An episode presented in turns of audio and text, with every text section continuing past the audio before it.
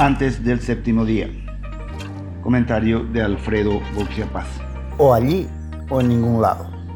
Hay un conflicto que desde hace unos cuatro años se arrastra porfiado e intacto, agotando la paciencia ciudadana. Se trata de la intención de construir una universidad en el Parque Guazú Metropolitano de Asunción. Es inentendible que la discusión prosiga sin atisbos de finalizar algún día, sobre todo porque no parece demasiado complicada.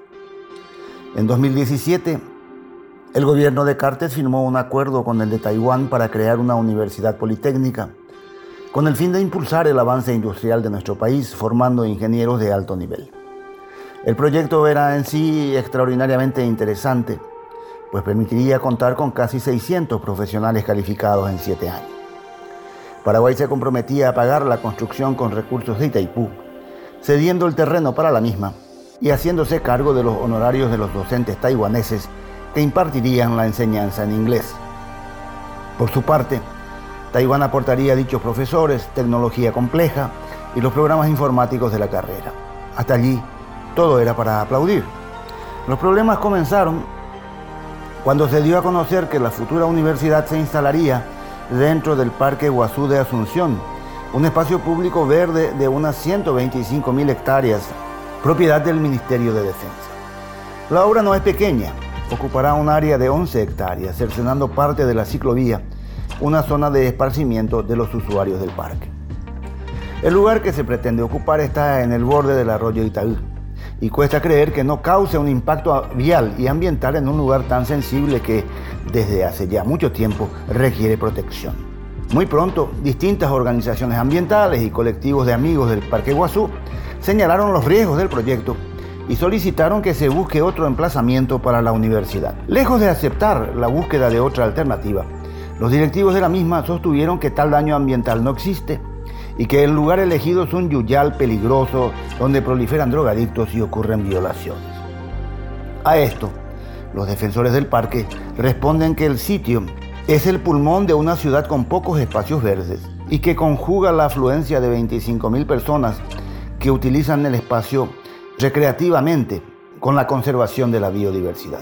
Los de la universidad aseguran que cumplen con la legislación ambiental y que, bien combinados, tecnología y ecología pueden convivir en paz. Juran que plantarán 2.000 árboles que actualmente no existen en el lugar. Los ambientalistas denuncian las irregularidades del estudio del impacto ambiental presentado por la universidad y señalan que en el Parque Guazú se han registrado 125 especies de aves y que si no hay árboles es porque el área forma parte de un sistema típico del bosque chaqueño húmedo. Estos argumentos de ambas partes se repiten sin mayores variaciones desde hace cuatro años. Si un emprendimiento tan valioso como el de la Universidad Politécnica encuentra resistencia provocada por el lugar elegido para su construcción, el sentido común indicaría que lo más prudente sería buscar uno distinto. Pero no, los que están al frente del proyecto sostienen que tiene que estar allí y en ningún otro sitio. Lo ponen de este modo. Si el gobierno paraguayo no accede a que el edificio se levante en el Parque Guazú, la cooperación taiwanesa estaría en riesgo.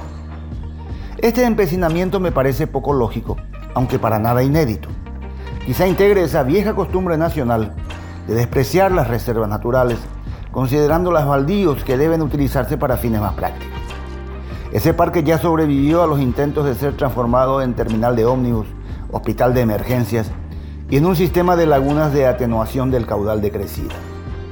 Espero que también sobreviva a esta tosudez incomprensible y no sea amputado por una universidad que muy bien podría funcionar en muchos otros sitios. ¿O no hay acaso otro lugar apto?